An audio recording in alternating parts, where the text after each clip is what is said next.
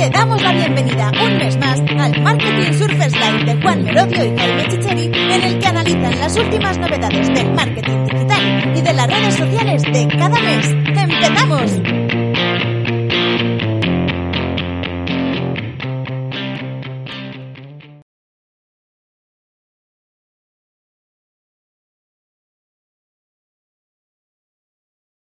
Buenas, Juan, Ulises, Julia, eh, Ju- Julia, perdón. Buenos días, muy buenos días. Hola. Julio, ¿qué tal? ¿Cómo estáis? Muy bien, ¿y vosotros? Hola, Hola. buenos días. Muy bien. Buenos días, buenos días. Muy bien, pues aquí estamos en otro Marketing Surfers Live más. Hoy es 16 de junio de 2020 y eh, va a ser un Marketing Surfers Live muy, muy, muy, eh, eh, ¿cómo se dice? Eh, muy privado porque hemos tenido algunos problemas de, de convocatoria, de comunicación en esta convocatoria. Y bueno, eh, pues vamos a estar muy poquitos, pero bueno, eh, da igual, porque al final lo que queremos es compartir todos nuestros conocimientos con los que estéis. Y luego, bueno, ya sabéis que esto se retransmite a través de, eh, de YouTube, a través de Facebook y también luego lo subimos de nuevo a YouTube, eh, lo subimos a un podcast y lo comunicamos todos los viernes, así que quien quiera pues tendrá, eh, podrá disfrutar de este, conocimiento, de este conocimiento, aunque sea en diferido.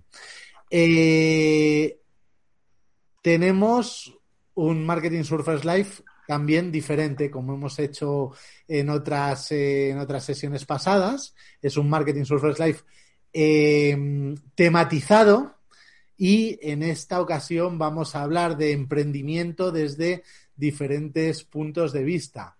El de Juan y mío, pues cómo hemos ido emprendiendo en solitario antes de conocernos y luego cómo hemos ido creando proyectos juntos y por separado. Julio, cómo ha creado su, eh, eh, su agencia de desafío digital, su, su eh, empresa de desarrollo de, de, desarrollo web, de desafío digital, y luego también su marca de, de bueno, su marca, todo su negocio relacionado con, con el video marketing, que fue a través del que, cual nos conocimos, y luego otros proyectos que nos puede contar. Y Ulises y Tulia, que bueno, son emprendedores en pareja, que me gustaba mucho ese, ese programa que hacíais y nos contaréis también vuestra, vuestra experiencia. Bueno, ¿qué tal? ¿Qué tal este mes, Julio? Bien, bueno, ya como llegando a la normalidad, pero muy liado, es que es tremendo. O sea, yo pensé que iba a ser relajarse un poco después de todo el tema del, del, virus, que ha sido como muy intenso, por lo menos para nosotros, ¿no? De mucha gente que quería hacer proyectos de temas de streaming online, de cosas de estas, pero es que sí, ahora está, es la época otra vez de los presupuestos, ¿no? Y de ahí, pues a ver qué sale. Pero ¿Sigues, bien, con, tu ¿Sigues con tu familia ahí metida en casa? No, no, no, ya se fueron hace un mes, ya se fueron hace un mes. Sí, sí, sí, eso ha sido una tranquilidad, ¿no? Porque al final, claro, tanta gente aquí en una casa tan pequeña era un poco jaleo, pero la verdad es que nada, bien, bien, bien. Recuperando la anormalidad, como digo yo. Oye, y cuéntanos tus novedades en proyectos, emprendimientos y cositas así. Bueno, a ver, nosotros eh, seguimos en desafío con la realización de páginas web. También tenemos algunos proyectos de video marketing, algunos precisamente con vosotros, con Marketing Surfers.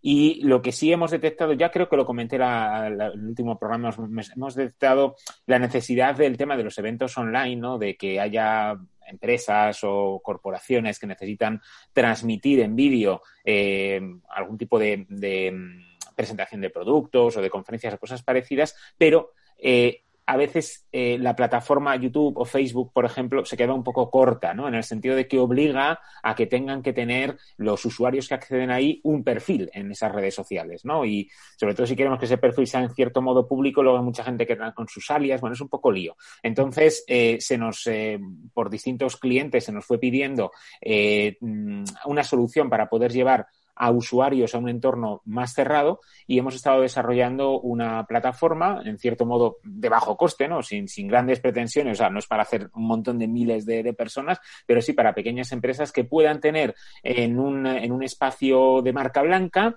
eh, la recepción de una serie de personas que han invitado previamente o que han vendido una entrada a través de un listado de CSV, ¿no? De, de, Excel, y desde allí eh, que entren esos usuarios y que tengan un chat que ya puedan directamente escribir, no tengan que tener eh, asociado ningún tipo de perfil previo ni nada parecido. O sea, entran en la plataforma, ven ya el player, o sea, ven ya el vídeo que se está retransmitiendo, como veríamos nosotros ahora mismo esto, y tienen eh, una zona de chat para poder hacer preguntas y en la parte superior tiene una zona pues para poder embeber un sistema de encuestas con Typeform o con Google Forms, eh, también para poder descargarse la presentación. O sea, es como una área privada para este tipo de cosas, pero eso, sin tener que desarrollar ahí una cosa demasiado grande, ¿no? Con un buen precio. Vamos. Qué guay, qué guay. Pues ya nos lo, ya nos lo contará. ¿Tiene nombre ya? ¿Nombre Tiene nombre, sí, pero bueno, no lo voy a contar porque aún no está terminada la web, pero sí es lo. Pues lo- nada, pues al siguiente, al siguiente, directo. Ulises Tulia, contadnos un poquito vuestras novedades. Sí, bueno, nosotros, eh, hablando un poco del tema de emprendimiento, pues vamos a empezar junto con Oscar Aguilera, amigo de Marketing Surfers, eh, dos proyectos que surgen de, de- viendo la necesidad de la, la oportunidad. Entonces, uno es en realidad aumentada y otro es eh, un- una app que, que por ahí se está, se está trabajando y queremos tener un plan por ahí de expansión interesante. Qué guay, qué guay. Y, y bueno, en, em, y esta, esta semana, el, jue- el jueves, por ahí participo en un evento de Project Management en el que estamos, ya hay 700 inscritos, en el cual voy a participar como moderador. Por ahí. Ah, Va a ser bueno, una locura. qué bien. Moderar Eh, virtualmente 700 Sí, personas. es un, es un open space de 700 personas. Ajá, qué bueno, qué bueno. Online, entiendo. Sí, sí, Sí. con gente de, de varias partes del mundo. Muy bien. ¿Y ya tenéis fecha y hora? Sí, es el jueves de 4 a 8. Vale, y es abierto, ¿no? Sí, Vale, pues pondremos, si queréis podéis poner el enlace aquí en el chat y, en- y también lo pondremos en el, en el eh, cuando lo subamos a Facebook y demás para que todo el mundo, para que todo el mundo pueda verlo. Genial, genial, muy bien, Ulises, Tulia, genial. Eh, Juan, cuéntanos tus novedades. Bueno, pues yo sigo con, con el Instituto TECDI, que cada vez ha puesto más por, por la formación, ¿no? Y sobre todo porque en el aspecto digital, y yo creo que en estos días se está focalizando más que la gente necesita la parte digital, pero te encuentras con muchas pequeñitas empresas o emprendedores que aparte de no saber, no pueden pagar a un profesional para arrancar, ¿no? Es decir, quieren hacerlo, pero muchas veces no pueden pagar a un profesional. Y en esta parte, pues al final creo que, que tienen que aprender. Y de hecho, fíjate, algo, Jaime, tú y yo, y yo en esto estamos de acuerdo desde, desde siempre, porque siempre hemos querido tener clientes formados, ¿no? No hay nada peor que un cliente que te contrata algo de marketing digital y no tiene ni idea de marketing digital. Es, es el peor de los clientes para mí, ¿no?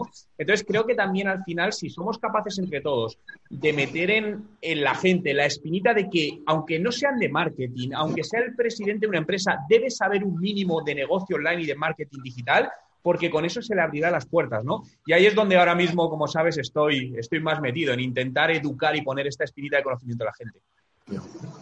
Yo también estoy con lanzamiento, he hecho, bueno, finalizado el lanzamiento. Revenue Nomads ha crecido hasta, hasta hace dos semanas éramos 30 y, eh, 31, conmigo 32, y ahora creo que somos 60, 70, 70 justos.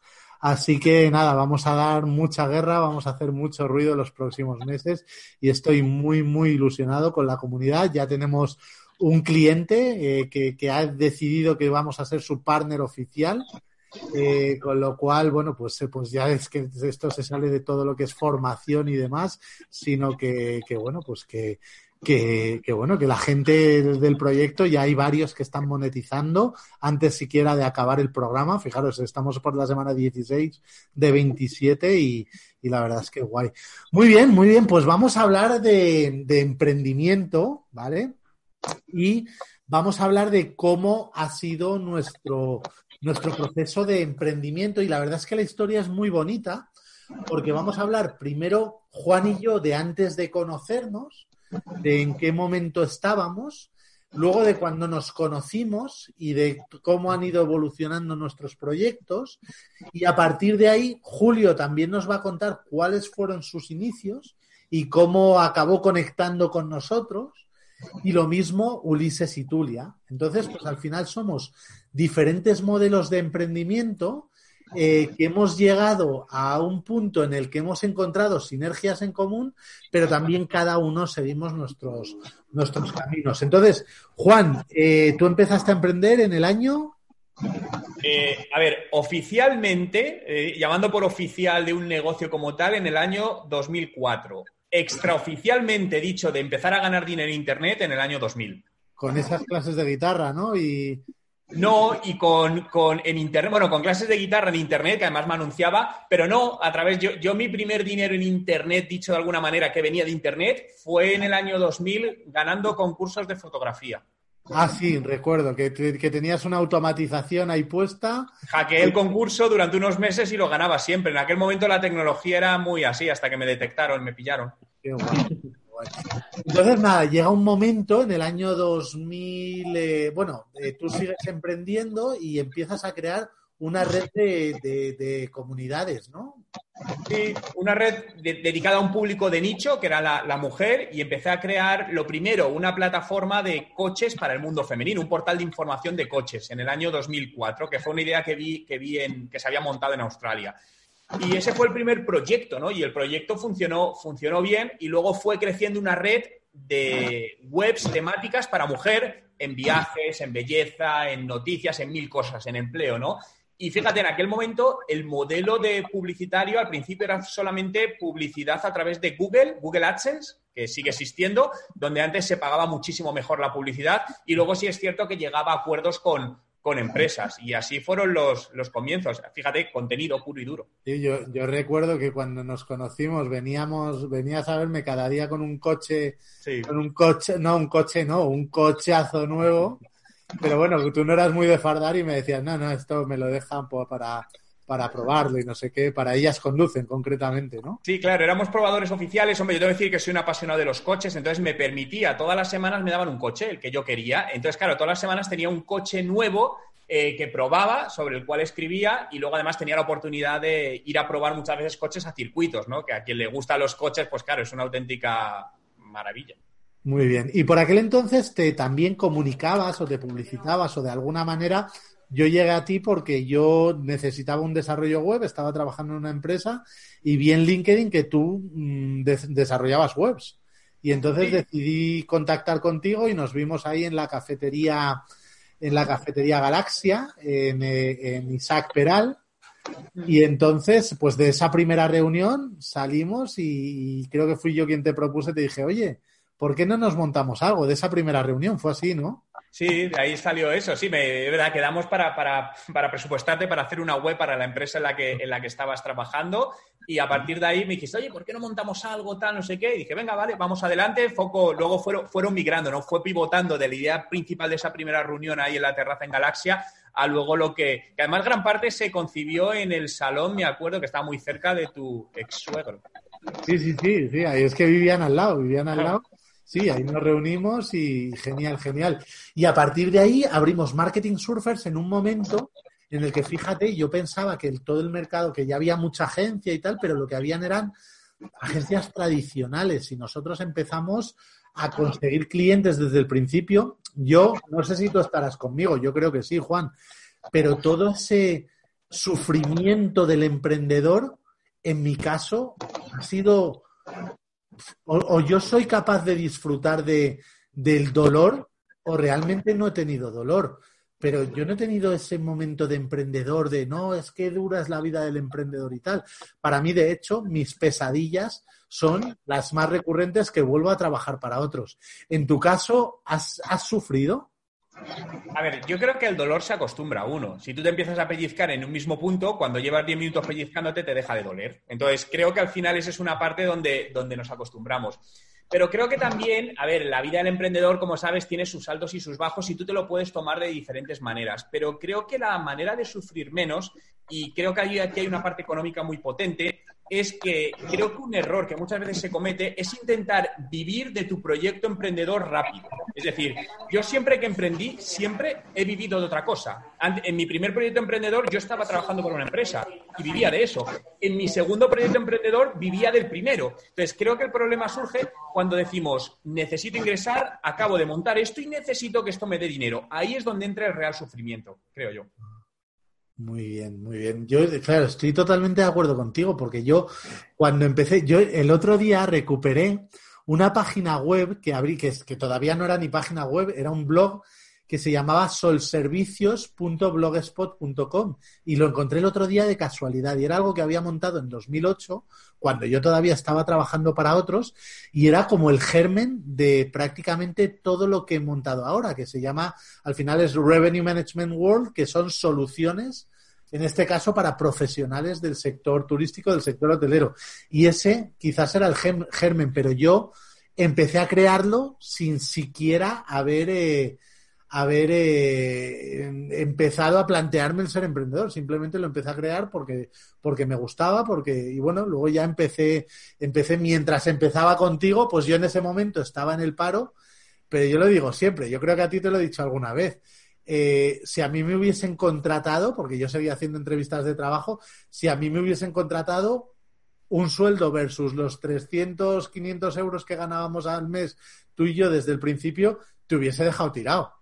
Lógico. Claro. Lógico. Pero te habrías equivocado. Entonces yo tengo la suerte de que me despidiesen y de que el mercado laboral en ese momento no me quisiesen. Bueno, a partir de ahí eh, seguimos, que, seguimos con Marketing Surfers y, y, bueno, y tú sigues montando tus proyectos, tú creas eh, haces mucha fuerza en tu marca personal, ¿vale? Yo eh, hago fuerza, pero soy más baguete con respecto a eso y me ocupo un poco más de, marketing surfers y bueno, voy creando algunas cosas. Bueno, digo un poco baguete, pero yo que en todo ese tiempo he escrito dos libros, he montado dos escuelas, hemos creado eh, muchos otros proyectos, bueno, luego proyectos que han venido después, de los que luego hablaremos, pero eh, bueno, pues durante, durante esos años tú sigues creciendo por un lado y yo sigo creciendo por otro. Montamos una aplicación para, para restaurantes que no fue muy bien, ¿no? No, bueno, pero son parte del proyecto que emprendes. Nos dieron un premio, nos dieron un premio de 15.000 euros por esa aplicación, con lo cual, bueno, pues exprimimos ese, ese premio al máximo y nos dimos cuenta de que no, de que no fue maravilloso. Montamos una agencia con Irra García, que fue bien hasta que dejó, hasta que, hasta que nos dimos cuenta de que de que irte a Colombia a emprender pues no era lo mismo que en España y nos dimos cuenta de que, de que aquello no era rentable, aunque ganamos, oye, el primer año ganamos 40 o 50 mil euros. Pero, pero bueno. Sí, sobre todo tenías, llegamos a hacer que fuese rentable y que diese dinero. Lo que pasa es que tenías que estar dispuesto a hacer un cambio de vida que ninguno estábamos dispuestos a hacer. Entonces ahí es donde sopesó de, vale, me interesa ganar esto, pero perder esto. Entonces decidimos que no. Muy bien.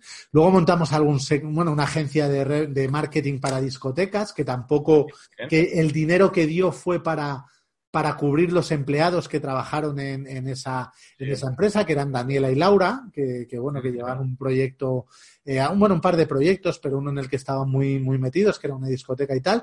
Y bueno, pues por falta de tiempo podría haber sido algo que funcionase muy bien, pero por falta de tiempo, pues al final no, no evolucionó y tal. Y luego fuimos montando otros proyectillos, el secreto de, crea tu agencia.com y tal. Y al final nos hemos dado cuenta de que, eh, bueno, de que al final sí tenemos muchas ideas y nos hemos dado cuenta de que, de que todas esas ideas, sin gente que las lleve a cabo y sin presupuesto y tal, pues al final decimos, ostras, bueno, al final lo que nos da, lo que nos da frutos son la agencia de marketing digital, que es algo que ya prácticamente va solo, y luego esto nos permite pues eh, poder dedicarnos tú y yo pues a, crear y hacer cosas nuevas y tal. Entonces, eh, tú creas tu sueño, que es de lo que hemos hablado, lo que hemos hablado, o tu sueño actual, porque seguro que dentro de tres años tendrás otro sueño. Seguro. Pero creas tu sueño actual, que es TechD, y yo creo mis sueños actuales, que son Revenue Nomads y son Hotel Marketing School. Pero durante el camino vamos creando otros microsueños con los cuales nos vamos asociando con personas y vamos buscando colaboradores y tal, y funcionan. Entonces uno de esos sueños es dilo en vídeo, y es que a nosotros no teníamos vídeo internamente, y entonces eh, eh, bueno, pues externalizábamos los vídeos y nos salían carísimos. decíamos, no habrá manera de que esto, que es que seguro que está tirado y seguro que hay alguna forma de hacerlo más lean, eh, hacerlo de otra manera, buscábamos algo para nosotros. Y entonces yo empecé a hacer cursos en boluda.com y me encontré con Julio de la iglesia, que le tenemos, y entonces le planteamos, nos planteamos ambos, ambos la, la, la, idea de montar algo juntos, algo ágil, algo tal, y, y, al final surgió y funcionó, y entonces, bueno, pues, pues Julio se ha convertido en la persona y él y su equipo que nos hacen los vídeos a nosotros, pero que también cada vez que tenemos un cliente, pues también se lo derivamos a, a Julio. Entonces no nos hace falta tener grandes inversiones de, en publicidad, sino que Marketing Surfers, pues todo lo que entra a través de Marketing Surfers o de Revenue Nomads o de TechDi o, o de cosas que tiene Juan o de tal, pues al final lo vamos derivando a Dilo en Vídeo, que es pues toda la colaboración que tenemos con Julio. Pero Julio no nació con, video, con Dilo en Vídeo. Julio también tiene una historia emprendedora. Y es lo que, lo que nos vas a contar ahora, ¿no? Pues sí, yo, hombre, he estado dando vueltas desde que dijiste lo del tema a ver por dónde empezaba, porque llevo toda la puñetera vida con el tema del emprendimiento por culpa de mis padres. Mis padres han sido siempre emprendedores.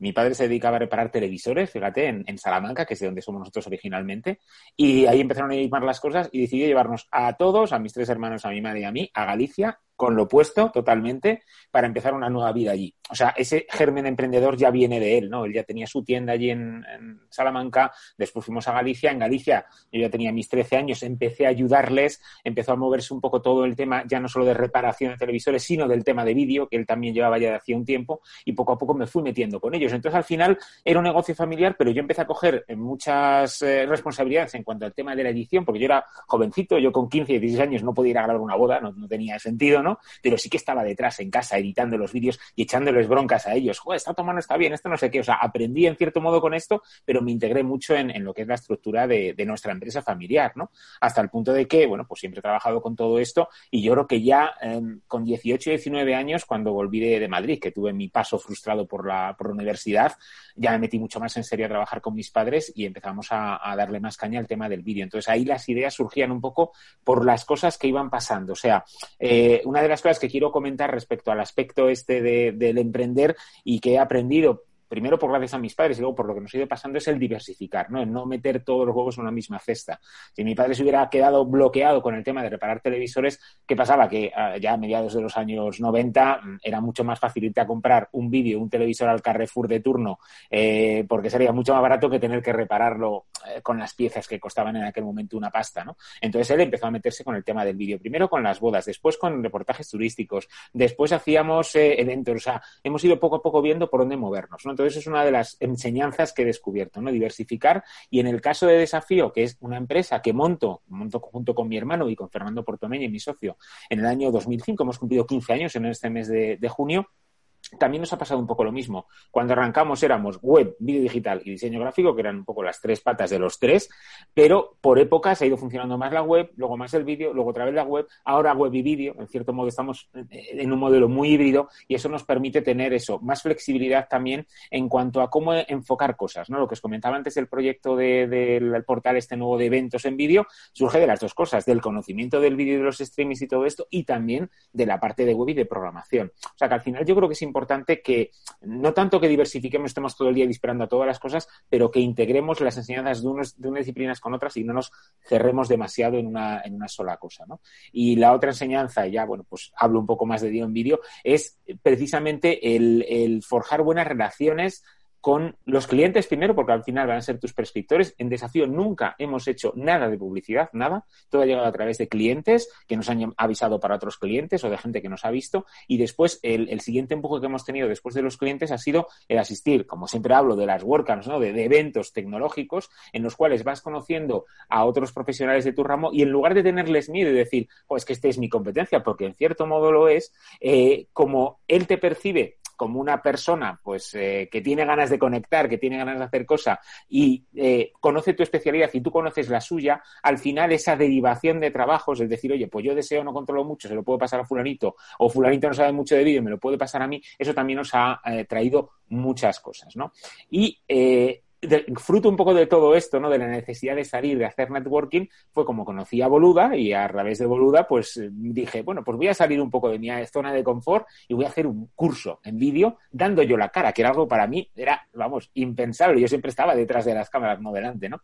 Y bueno, pues a través de ello, de querer romper eh, tu zona de confort, de, de retarte un poco a hacer cosas nuevas, es como surgió, por ejemplo, el conocernos y el lanzar adelante todo lo que tiene que ver con con Dilo en vídeo. Así que en ese sentido, para mí, el, camino siempre tiene que ver con eso, ¿no? Con, diversificar, con no atarse demasiado y con forjar buenas relaciones con todos. Yo creo que eso es un poco lo fundamental en cuanto a aprender. Fíjate, bueno, luego ya lo de tu espacio de confort, ahora eres profesor también de Hotel Marketing School, de, Revenue Nomads, y a mí me ha gustado mucho una cosa que has dicho, el tema de la colaboración, porque fíjate, eh, yo creo que pocas, o sea, tú ahora mismo tú y yo nos conocemos por, por el tema del vídeo y hemos empezado a colaborar por el tema del vídeo. Pero hemos empezado a hacer este podcast donde tú hablas total, con total libertad de algo que es competencia de Marketing Surfers, que es el desarrollo web. Pero es que hasta en eso hemos colaborado. Ha habido webs que nosotros no podíamos asumir por lo que sea y te las hemos derivado a ti y lo que tú dices, el trabajo es excepcional. Con lo cual no hay, no hay que tener miedo a la, a la, competencia. Que alguien puede escuchar este directo y dice, pues mira, pues voy a, yo pensaba hacer la web con Marketing Surfers y la voy a hacer con Julio. Da igual, da igual. O sea, son, o sea, es mucho más lo que se gana que las cosas residuales que se, que se pueden, eh, que se pueden perder. Entonces, yo solo una pregunta, Julio. Entonces, ¿tú nunca has trabajado para otros? Sí, trabajé una pequeñísima época. Mira, en el año 95-96 compré mi primer PC, ¿vale? Yo tengo ordenadores desde el año 83, digo, desde los 7 años con ordenadores. En el año 96 compramos un pedazo de Windows con capturadora de vídeo para poder hacer cosas y tal. Y con al chico que se lo compramos eh, en Galicia, eh, yo no sé por qué me empezó a dar por, por editar en FrontPage. Fíjate que no tendría cosas que hacer, pero bueno, por aquello de ir probando cosas, ¿no? Y no sé, hice un diseño para nuestra web, la web fíjate, año 96, una web, ¿eh? para nuestra empresa, la empresa de mis padres, que jugaba con marcos. Bueno, me, me puso un poco de reto, ¿no? Y este tío lo vio y le encantó. Entonces él estaba montando lo que era antes los ISPs, o sea, los puntos a los que nos conectábamos a Internet. No era que nos conectásemos directamente con Yastel o como Vistar, sino que había pequeñas empresas a las cuales te conectaban y te daban el servicio de Internet. Y este hombre lo había montado allí en, en Villa García, donde somos nosotros. Entonces, como yo ya había mostrado lo que había hecho en, web, decidió contratarme para empezar a hacer webs él para otras empresas. Y esos tres meses de bueno, de aprendizaje, yo realmente estaba haciendo webs para él, ya empecé a ver que eso podía ser un camino. O sea, es cuando empecé a derivar, empecé a pasar un poco del tema de vídeo que seguía haciendo con mis padres, pero yo ya por mi parte empecé a despegar en esa otra parte que era la creación de páginas web para clientes que yo no iba a buscar, sino que lo buscaba esta empresa. ¿no? A los tres meses tuvieron muchísimos problemas, tuvieron que cerrar y gracias a ese empuje de haber empezado a hacer webs con ellos, ya empecé a meter a mi hermano, que mi hermano ha sido siempre un poco el parte, el, diseñador, y él y yo estuvimos durante una temporada hasta que encontramos a hacer un poco a salto mata haciendo webs pues, para conocidos y para cosillas que iban surgiendo. Pero sí que estuve tres meses trabajando para alguien, sí. Muy bien, muy bien. Me ha encantado. Había cosas que no conocía. Me ha encantado, me ha encantado la historia. Y entonces, a Juan y a mí se nos ocurre, de hecho, lo vemos en Estados Unidos o algo así, y vemos que se están franquiciando empresas de marketing digital. Y entonces nos tiramos un año dándole vueltas a esto de franquiciar. No, pero esto es una locura, esto es algo muy nuevo, la gente va a flipar y tal, y no sé qué. Y entonces también creamos ese curso de creatuagencia.com de, bueno, pues de, para que la gente aprenda a crearse su agencia de marketing digital. Y entonces ya ahí, cuando tenemos esas dos cosas, le vemos cierto sentido. Decimos, hombre, nosotros podemos enseñar a través de creatuagencia.com a la gente a crearse su agencia de marketing digital y cuando terminen tienen la opción de crearse su propia agencia o valorar eh, eh, o valorar eh, eh, ser franquiciados nuestros, ¿vale? Con determinados modelos de comisión y tal, y no sé qué. Y entonces decidimos lanzarlo y tenemos muchas solicitudes, pero es muy difícil encajar, es muy difícil encontrar un franquiciado en temas de marketing digital, ¿vale? Entonces el proceso con Tulia y Ulises fue incluso más difícil porque, porque yo recuerdo las primeras conversaciones, para mí, cuando, cuando gente de Centroamérica y de América eh, del Sur nos solicita presupuestos y tal, pues las cosas suelen ir, no suelen ir bien porque, porque al final, pues el cambio de moneda pues es, es diferente y no suelen, eh, bueno, pues no, son, no suelen tener presupuesto lo que sea. Y entonces ahí con Ulises y con Tulia fue como, yo les decía, no, es que va a ser complicado, no, es que estamos solo en España. Y Ulises, que es un, eh, no sé cómo llamarlo, pero si tiene algo es que lucha, hasta, es un luchador, nos dice que sí, que esto puede funcionar. Y entonces tenemos una reunión y decimos, ah, pues, pues, eh, pues sí, sí que puede funcionar. Y entonces decidimos crear, decidimos aventurarnos, creo que fueron la tercera, el tercero intento de la parte de franquiciado. y con ellos llevamos eh, casi, bueno, un año y pico, casi vamos para casi dos años. Y entonces, ese fue el momento en el que Ulises y yo, y Ulises, Juan, Tulia y yo decidimos emprender.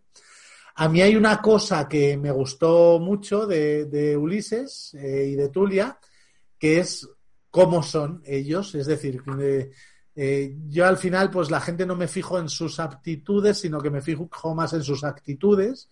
Y bueno, son dos personas que para mí son puro corazón. Y además, ya no es solo que, lo demuestren, que sean buena gente, sino que además es que su vida, su vida y, y, el hecho de cómo se conocieron y tal, es puro corazón. O sea, ellos se conocieron en un movimiento de puro corazón.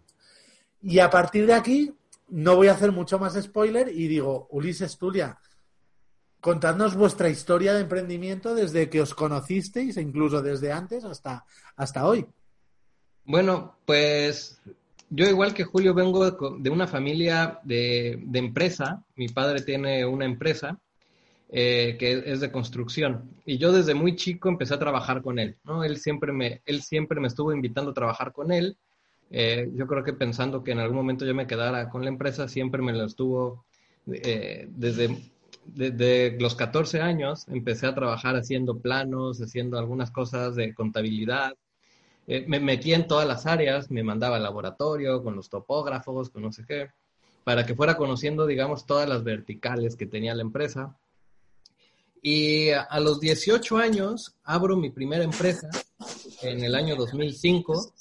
Eh, pero yo, yo no empecé con, yo le he dado vueltas y digo que quizá no empecé como emprendedor, con la mentalidad de emprendedor, sino empecé con una mentalidad de empresario porque estaba rodeado de empresarios. Porque yo a los 18 años ya me llevaba con, personas, siempre me llevaba con personas más grandes y con personas que ya tenían empresa y que me daban sus tips y que me invitaron a participar que en la cámara de no sé qué, que en esto, todo eh, haciendo equipos de trabajo donde a diferencia, yo siempre, un emprendedor tiene que meter mano al principio, tiene que empaparse, tiene que hacer... Y, y, yo por el contrario lo que hice fue eh, generar equipo y yo me, yo me responsabilicé, digamos, de la empresa y de, y de echarla a andar, eh, pero con, relaciones, con esto, consiguiendo proyectos, etcétera. Fue como un emprendimiento distinto, digamos. Eh, Sin ser todo sí, sí, porque todavía, de hecho, yo seguía estudiando, estuve a punto de dejar la universidad, porque dije, bueno, ¿para qué sigo estudiando si ya estoy generando suficiente dinero en esta empresa como para, ¿para qué me va a servir la universidad? Y mi padre fue el que me dijo, no, a ver, termina y no pasa nada, trata de llevarlo en paralelo. Y bueno, así lo hice, ¿no? Eh, y seguí por este camino de, construcción, de, empecé a hacer cosas de diseño, empecé a, transformar un poquito a, eh, los proyectos que teníamos para digitalizar en la construcción, que no es fácil. Eh, y y fue cuando empecé a, darle vueltas que tenía que profesionalizar o cambiar mi enfoque. Y fue cuando decidí estudiar un máster en Madrid eh, para Project Management. ¿no? Eh, previo a esto, conocí a Tulia. Eh, Tulia la conocí en un programa de, intercambio de Rotary. Y, bueno, pues como yo soy tan encantador, pues ella se enamoró de, mí y, decidió irse a vivir a México, estudiar la carrera a, a México y empezamos a, vivir juntos y ella siempre le llamó la atención el emprender. Ella me empezó a meter esa, ese gusanito de, hacer cosas distintas. Me decía, es que salte de este mundo, experimenta otras cosas. Yo estaba como que rodeado del tema de construcción. Eh, sí, yo le decía, pues aprovecha que eres joven, puedes aprender de muchos sectores, hacer proyectos en, en lo que quieras y al final la, la, otra empresa, pues ahí sigue, está corriendo sola, tienes muchos empleados que, que te lo llevan y tal, y, y, al final es algo que siempre vas a tener ahí, ¿no? Entonces fue un poco el...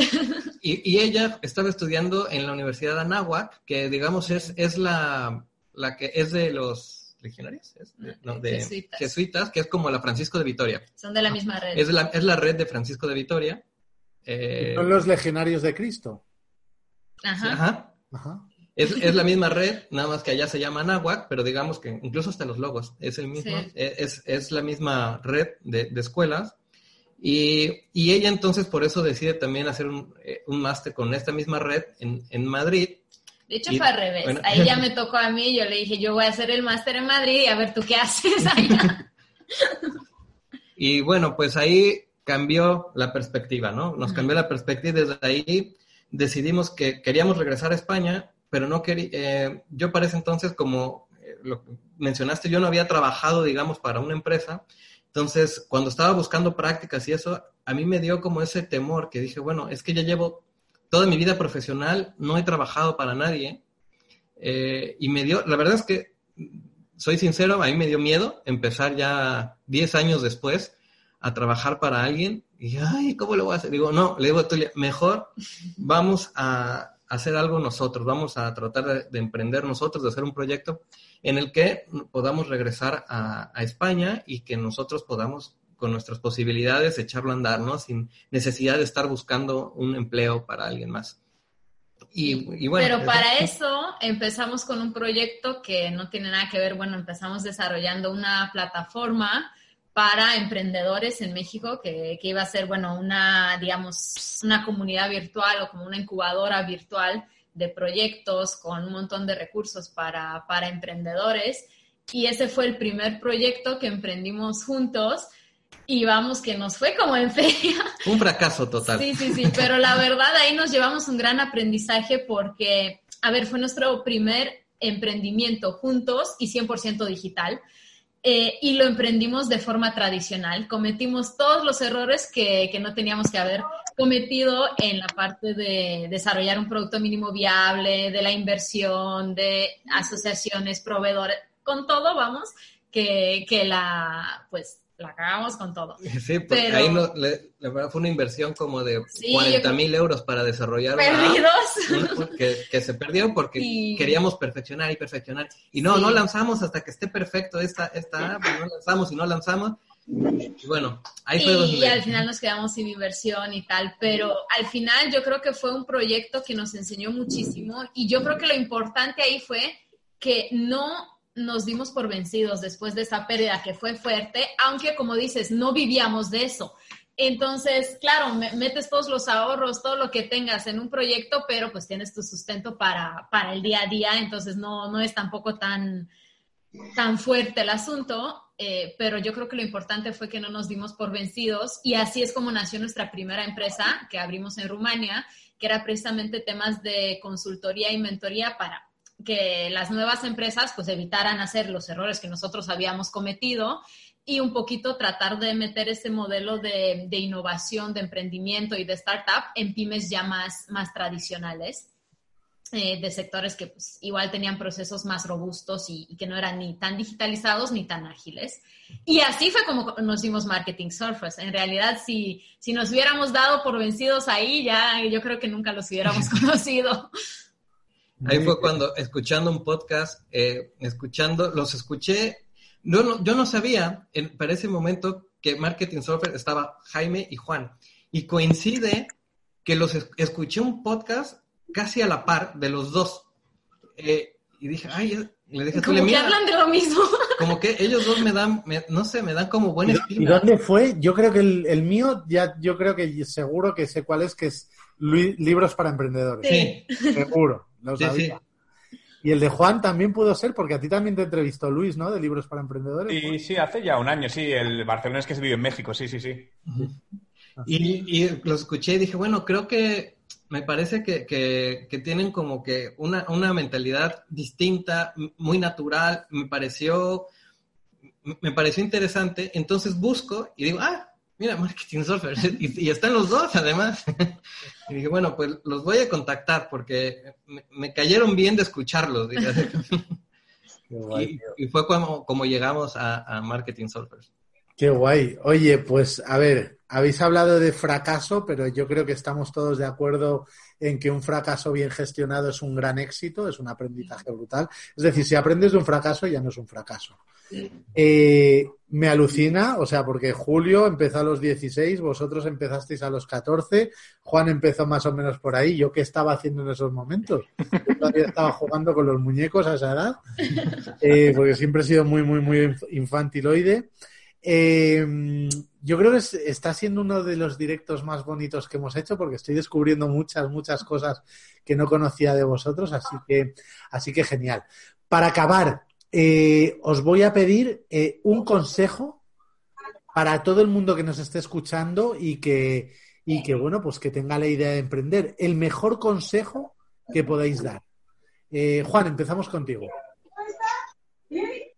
Eh, bueno, el mejor consejo es obsesión. Yo sé que hay gente que esta palabra la ve negativa. Para mí la obsesión puede ser positiva. Al final, y también hay gente que lo llama foco en algo. Pero a mí me gusta obsesión porque la, obsesión es como el foco a lo bestia, ¿no? Entonces yo creo que cuando quieres que conseguir algo, tienes que poner esa obsesión, ese foco en ese algo y ponerte 100% a ello. Y cuando ya lo consigas, puedes pasar a otra cosa. Pero al final me he dado cuenta, y esto ha sido, he cometido este error emprendiendo muchas veces, es poner foco en varias cosas a la vez y al final dices, han podido ir bien, pero no todo lo bien que han hecho. Entonces yo creo que en la obsesión.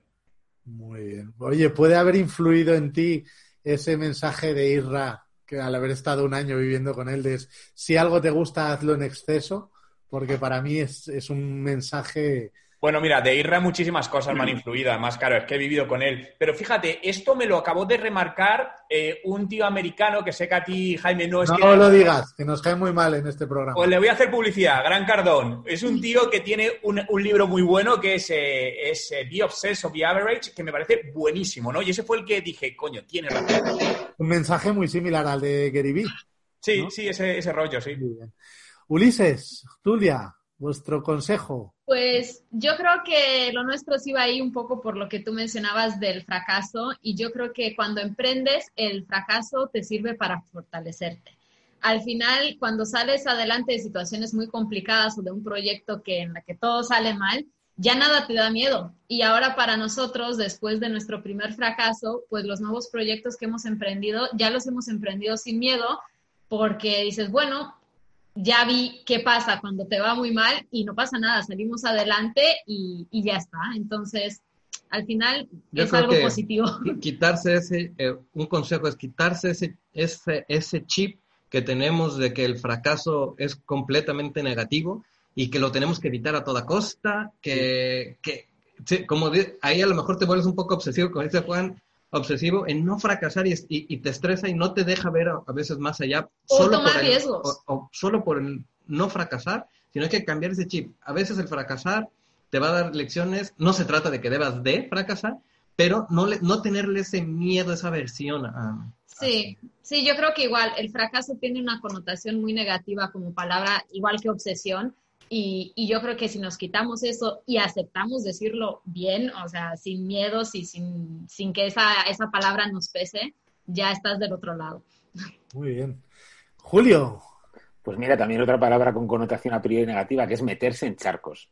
O sea, a mí una cosa que me ha funcionado bien y, y inconscientemente muchas veces es atreverme a hacer cosas en las que no me llamaba nadie. digo, pero ¿quién me habrá llamado cuando estoy haciendo? Digo, pero madre mía, ¿cómo me he metido en este jaleo? Y al final, generalmente, esas cosas me han enseñado, lógicamente, a salir de mis zonas de confort, a aprender nuevas disciplinas, porque, oye, lógicamente están alineadas con lo que ya sabes, pero son, son más allá de lo que tú más o menos sabías, pero luego te, dejas ver, ¿no? Y eso me ha pasado, por ejemplo, con el tema de los directos y de los streamings.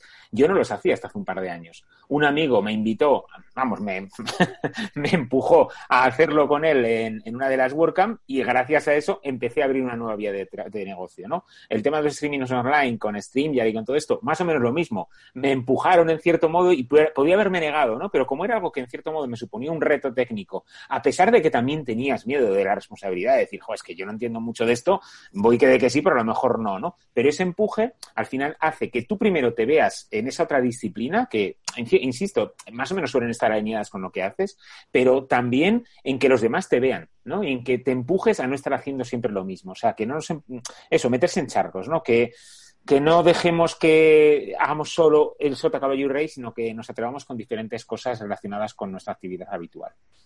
Muy bien, muchas gracias, Julio. Mi consejo es una combinación de algunas cosas, ¿vale?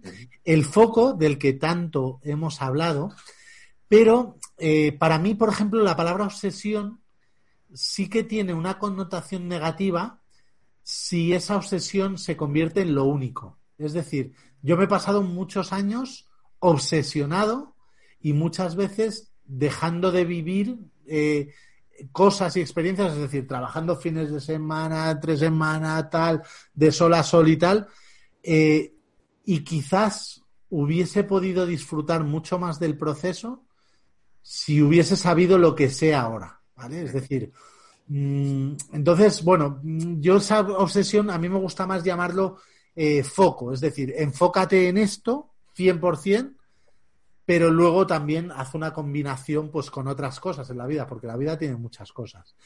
Eso combinarlo con recursos en tiempo y dinero. Nos llegan muchas empresas, eh, muchos emprendedores que o no tienen tiempo, o no tienen dinero, o no tienen ninguna de las dos cosas. Y de esta manera no vas a poder emprender absolutamente nada. La siguiente pieza del puzzle es ganas, ¿vale? O sea, no se trata de emprender porque tienes mucho dinero o emprender porque tienes otros amigos emprendedores y has visto que se puede ganar pasta o no. Tienes que tener ganas, tienes que querer hacerlo, ¿vale? Conocimiento, lo que decía Juan, es otra de las piezas fundamentales del puzzle. Hay que saber un poquito de finanzas, hay que saber un poquito de marketing, hay que saber un poquito de comercialización, hay que saber un poquito de tu sector, hay que saber, un poquito de muchas cosas. Si tú emprendes solo porque tienes una idea y quieres externalizar el resto de cosas, pues probablemente te engañen en tus finanzas, probablemente tu agencia de marketing te empiece a vender cosas que no necesitas, probablemente, probablemente. Y el último punto de esta ecuación son los valores diferenciales. Y mi recomendación es que si emprendes un proyecto que no tiene valores diferenciales, pues eh, el mismo Julio está hablando de una herramienta de streaming. Yo digo, ostras, es que tienes Appear In, eh, Zoom, no sé qué, no sé cuántos. Y Julio te dice, no, pero es que nuestra herramienta es Lean y además tiene, tiene mm, eh, eh, tiene eh, la parte nominativa pues no cobra tanta importancia y tal, ellos han estudiado y han trabajado con un montón de herramientas de, de plataformas y han descubierto pues un hueco de mercado. Entonces esos serían mis, mis consejos. Y vamos a cerrar el programa de hoy de una forma muy especial. Nos vamos a saltar la parte de herramientas porque vamos un poquito pillados de tiempo y ya las, creo que ya todas las hemos mencionado en programas anteriores. Eh, y vamos a cerrar el programa de una forma diferente, de una forma que no lo voy a cerrar yo, lo va a cerrar una persona que no sabe que lo va a cerrar. Ahora están todos como, ostras, a ver qué me hace hacer Jaime ahora. Eh, y, esa persona va a ser Tulia.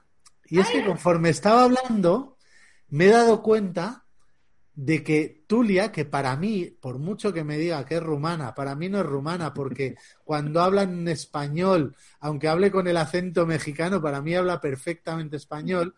Tulia, nos vas a cerrar el programa en rumano y luego nos vas a decir lo que has dicho. ¿Ok? Así que, Tulia, esto no estaba preparado. Y ahora me está haciendo la traducción en mi cabeza, ¿no? Eso tiene que venir con preparación. Bueno, pues nada, a ver, para cerrar, primero para que sepan lo que les voy a decir un poco, eh, pues yo creo que sí, me quedo con la idea principal de que emprender pues no lleva muchos factores, así que ahí les van cuáles son las ideas principales de este programa. Uh, în primul rând, un antreprenor trebuie să fie deschis la noi oportunități, să aibă mereu idei noi, uh, să, se, să facă relații foarte bune cu echipa de lucru și cu alți colaboratori uh, externi și uh, întotdeauna să pună un pic de, de entuziasm și pasiune în proiectele lui. A ver. Eh... Solo he entendido dos palabras, porque eran no, parecidas. Me, me, ha parecido, ostras, yo digo, me voy a una manía y lo aprendo. Sí. Has dicho emprendedor, oportunidad. o sea, solo hay que cerrar un poco la. Y sí, luego, un poco la pronunciación y ya ahí va. Luego has dicho parte no sé qué y parte bona. Mm, no. ¿No? Has dicho algo de, de o sea, traducido al español. ¿No has dicho que algo que, que, tiene parte no sé qué y parte buena? Sí, dijiste. Sí. sí, Madre mía. Igual, igual, lo mezclaste. Y luego al final has dicho un pic, no sé qué. Un pic en. Eh... Eh, un poco. Vale, ¿ves? Un poco. Ostras, este oye, parece mucho, bien. sí. Soy romano. Un, un mes allá y Enhorabuena, Tulia, me ha encantado, me ha encantado Gracias. y es súper bonito. El, es, es, muy, me ha gustado mucho el rumano. Y nada, nos vemos en el próximo Marketing Surfers Live. Nos vemos. Muchas gracias Chao. a todos. Gracias, equipo. Chao, Adiós.